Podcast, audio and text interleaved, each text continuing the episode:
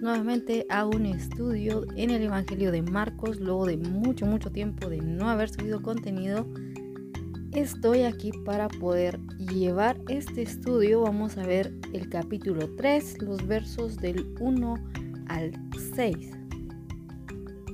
Previo a entrar de lleno a lo que hoy la palabra nos va a hablar, quiero informar que lo más probable es que no vayamos a tener podcast tan seguidos. Esto porque ya se los había comentado con anterioridad, pero ha sido bastante difícil este asunto de grabar en sí. Creo que el ambiente en el que estoy no se presta, así es que se me dificulta un poco el estar grabando y por esta razón es que tal vez no vayamos a tener podcast tan seguidos. Por ejemplo, ahora que hoy que me escapé de absolutamente todo, puedo grabarlo y puedo ya posteriormente publicarlo para que ustedes puedan tenerlo allí a la, a la orden.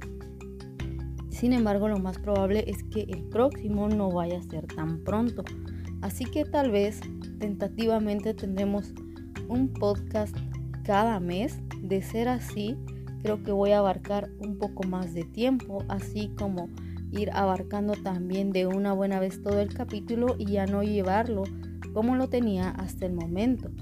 De no ser así y si encuentro más tiempos y más posibilidades para poder grabar sin tener ruido de fondo, sin tener que escuchar eh, un montón de ruidos externos, entonces ahí sí voy a subir un poquito más seguidos los podcasts. Ahora sí, vayamos a los versos que corresponden.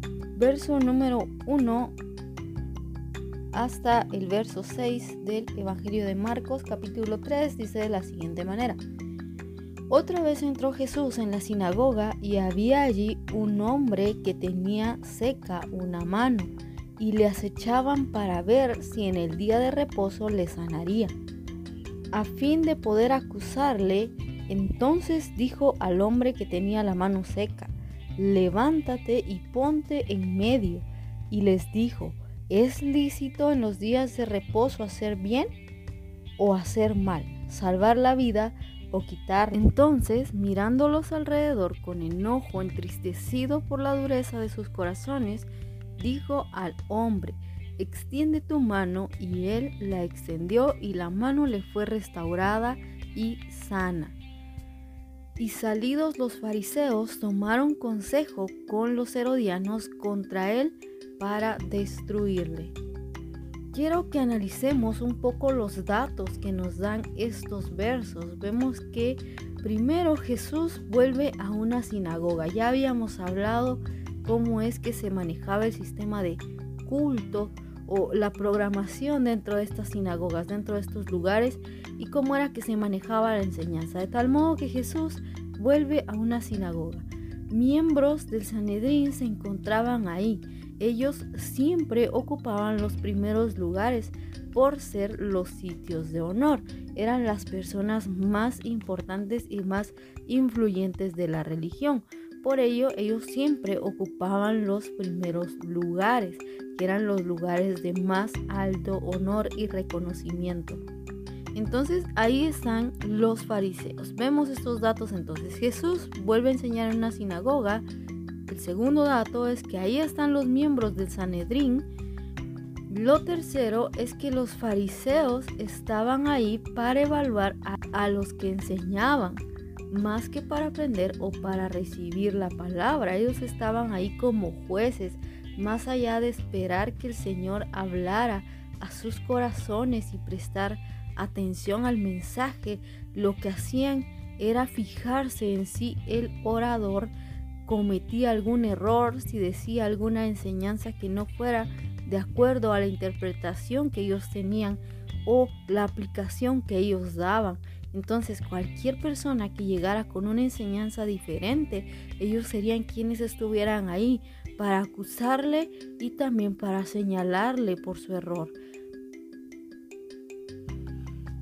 Luego lo que veo es que Jesús está dispuesto a tener un enfrentamiento cara a cara con ellos, ya que estos hombres siempre se encontraban en los mismos lugares dentro de la sinagoga, lo que quiere decir que Jesús está dispuesto, Jesús no se esconde, no enseña sin que ellos se den cuenta, no está escondiendo su mensaje, sino que es claro.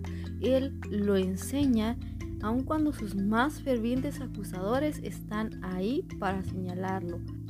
Esto abre paso a que Jesús sea señalado nuevamente de enseñar falsas doctrinas. Es por lo mismo que ya les mencioné. Ahora bien, en los versos siguientes vemos que Jesús nuevamente está sanando en el día de reposo. Por si no había quedado claro, les hace una pregunta. ¿El sábado es para hacer el bien o para hacer el mal? ¿Para salvar la vida o para quitarla? Ya en otra oportunidad habíamos hablado de cómo él eh, sanaba en sábado. Entonces por eso es que aquí si no les había quedado claro a los fariseos que estaba bien hacer algo que honrara al Padre, hacerle el bien al prójimo, Jesús aquí hace directamente una pregunta. Aunque más adelante vamos a ver que también van a haber otros milagros que suceden en sábado, en esta oportunidad, Él les hace esta pregunta. ¿El sábado es para hacer el bien o para hacer el mal? ¿Para salvar la vida o para quitarla? Esas preguntas cobran mucha relevancia cuando tomamos en cuenta que ellos habían establecido que en casos de vida o muerte sí se podía ayudar, pero poco. Es decir, ayudar lo suficiente para que no muriera en el instante, pero no lo suficiente para asegurar que estaría bien. Por ejemplo, si alguien quedaba bajo un muro, ellos podían ayudarlo a salir y llevarlo a otro lugar lejos del peligro, aunque no podían curarlo para garantizar su bienestar futuro. Ellos no podían hacer esto. Lo que Jesús les propone es tomen una decisión. ¿Van a hacer el bien? Sí o no. Porque hacer las cosas a medias no los hace medio pecadores ni medio santos. En este punto incluso cuestiona su conocimiento y el concepto que tenían de Dios. ¿Será que su Dios era tan malo que prefería ver que ellos pasaran todo un día muriendo de dolor con tal de que se cumpliese una regla establecida? Por tal razón callaban. Ninguna respuesta les favorecería. El día de descanso fue hecho para que el hombre tuviera un descanso. Por eso es que es, un hombre. Es un día para descansar de todo su trabajo y que tomara ese tiempo para adorar a Dios, para pasar tiempo en comunión con su familia.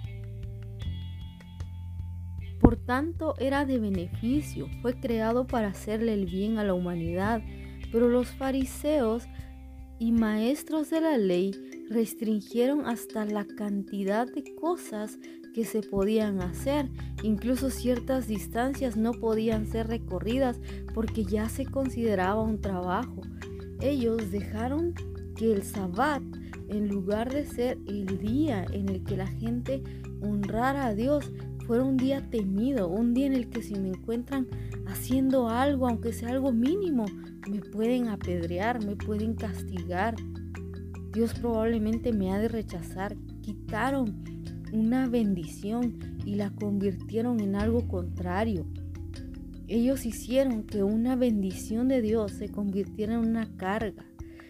Jesús intenta hacerles ver lo que realmente significaba este día, pero ellos, en lugar de hacerle caso, conspiraron con los partidarios de Herodes para matarlo. Aquí encuentro un principio.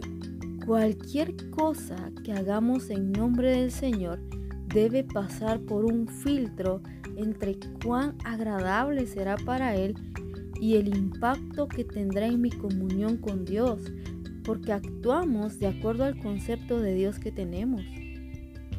Es por eso que los grupos extremistas han creado guerras santas y en la historia se registra la Santa Inquisición como parte de un clero eclesiástico que supuestamente obedecía la voluntad de Dios. yo no estoy juzgando ninguna religión en este punto, pero sí quiero que entendamos esto. ¿Cuál es mi concepto de Dios? ¿Qué idea tengo de Dios? ¿A qué Dios sirvo? Porque si mi Dios es malo, si mi Dios es sanguinario, y no estoy negando lo que Dios hizo en el Antiguo Testamento, pero cada una de esas cosas tiene un porqué. No solo las hizo por venganza, no solo las hizo porque es un Dios caprichoso que se me da la gana matar a alguien y lo matamos. No es por eso. Ahora, dependiendo de qué Dios tengo yo, es que voy a actuar. Si mi Dios es un Dios arrogante, voy a ser arrogante. Si mi Dios es un Dios malo, voy a actuar mal con la gente. Si mi Dios es un Dios que está solo para hacer el mal, entonces voy a hacer el mal. Si el Dios que yo tengo se basa en obras, entonces todo lo que yo haga van a ser obras. Pero yo tengo un Dios de amor, de misericordia, de gracia. Y justamente hoy estaba leyendo Tito capítulo 3. Y ahí nos dice que Dios por su bondad y por su misericordia nos ha salvado. No por nuestras obras, no porque nosotros hayamos hecho algo. No es un día, no es una regla lo que nos va a hacer salvos. Es el sacrificio de Cristo. Y volviendo a lo que Cristo precisamente les está mostrando a los fariseos, es esto, misericordia.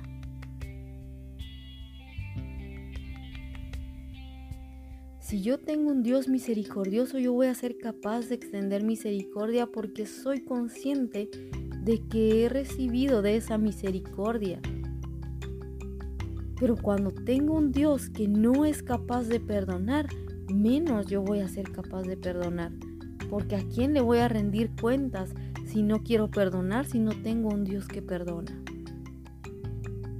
Y es por eso que encuentro este principio. Cualquier cosa que yo haga y que ustedes hagan tiene que pasar por un filtro. Y es el filtro de qué tan parecido soy a Jesús. Cualquier cosa que ustedes hagan, piensen qué tan parecido soy a Jesús. ¿Me estoy pareciendo a Jesús o me estoy pareciendo a los fariseos?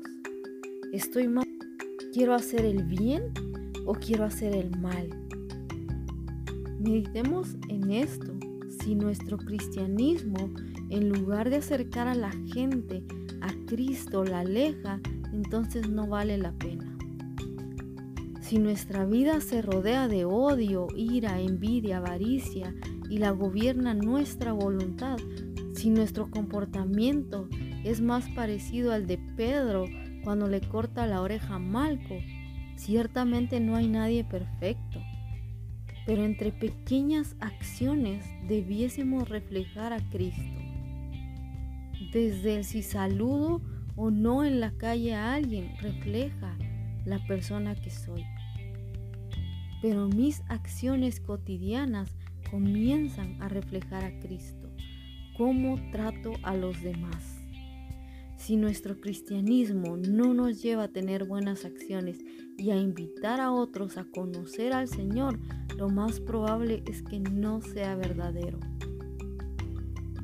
Probablemente estemos como los fariseos, poniendo reglas y señalando faltas de otros sin ver las nuestras, dando más importancia a cosas que Dios ni siquiera estipuló.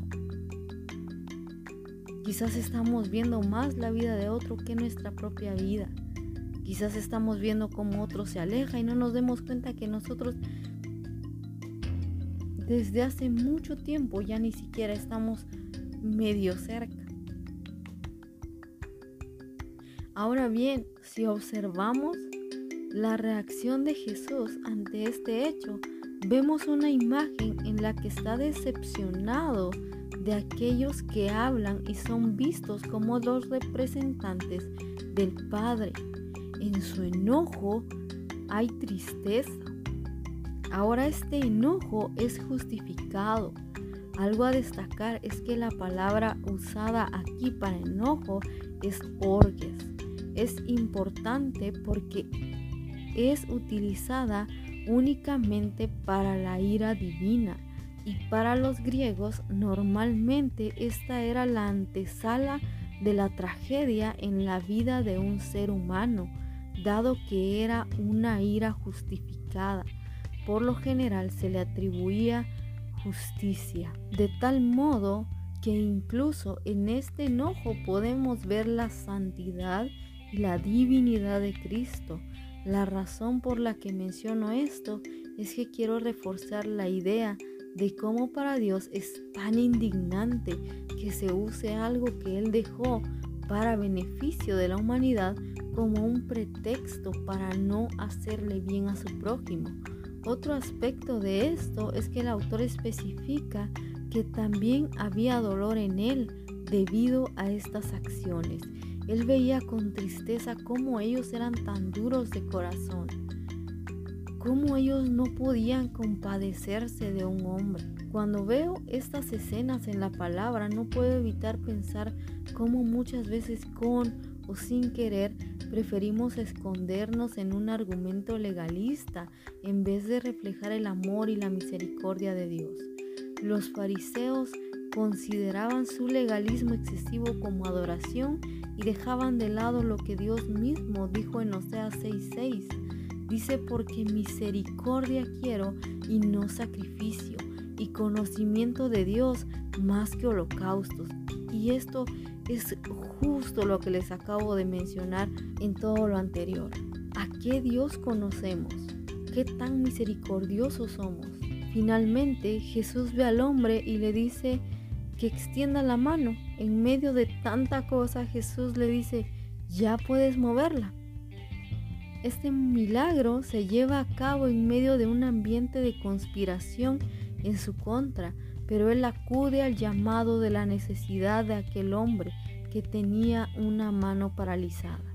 Quizá ni siquiera se percató del momento exacto en que fue sano, pero lo que sí es seguro es que él tuvo la oportunidad de volver a tener una vida normal, ya que como algunos han comentado al respecto, lo más probable es que esta fuera una enfermedad adquirida, que en algún determinado momento le impidió trabajar.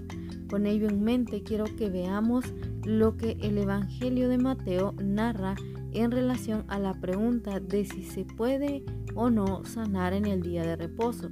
Dice Mateo 12, 11 y 12. Él les dijo, ¿Qué hombre habrá de vosotros que tenga una oveja y si ésta cayera en un hoyo en día de reposo, no le eche mano y la levante?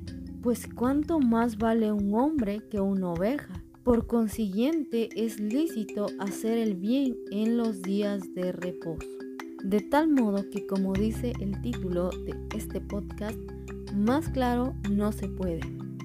Guardar un día o una ley sin tener compasión no es adoración. Por tanto, convengamos lo siguiente. Número uno, cualquier ser humano es importante para Dios, independientemente de su origen, religión o cualquier otra cosa. Cualquier ser humano es importante para Dios. Segundo, nuestra adoración debe ser en todo momento y lugar y no regirse a un solo día o a determinada hora, sino que nuestra adoración debe ser en todo momento y lugar. Y número tres, nuestra adoración también se ve en la manera en que tratamos a nuestro prójimo. Estas tres cosas creo que son parte de lo que dice Oseas. Necesitamos conocer a Dios y ser misericordiosos. Así es que este ha sido nuestro estudio para Marcos capítulo 3 versos del 1 al 6. Que el Señor les bendiga y hasta una próxima oportunidad.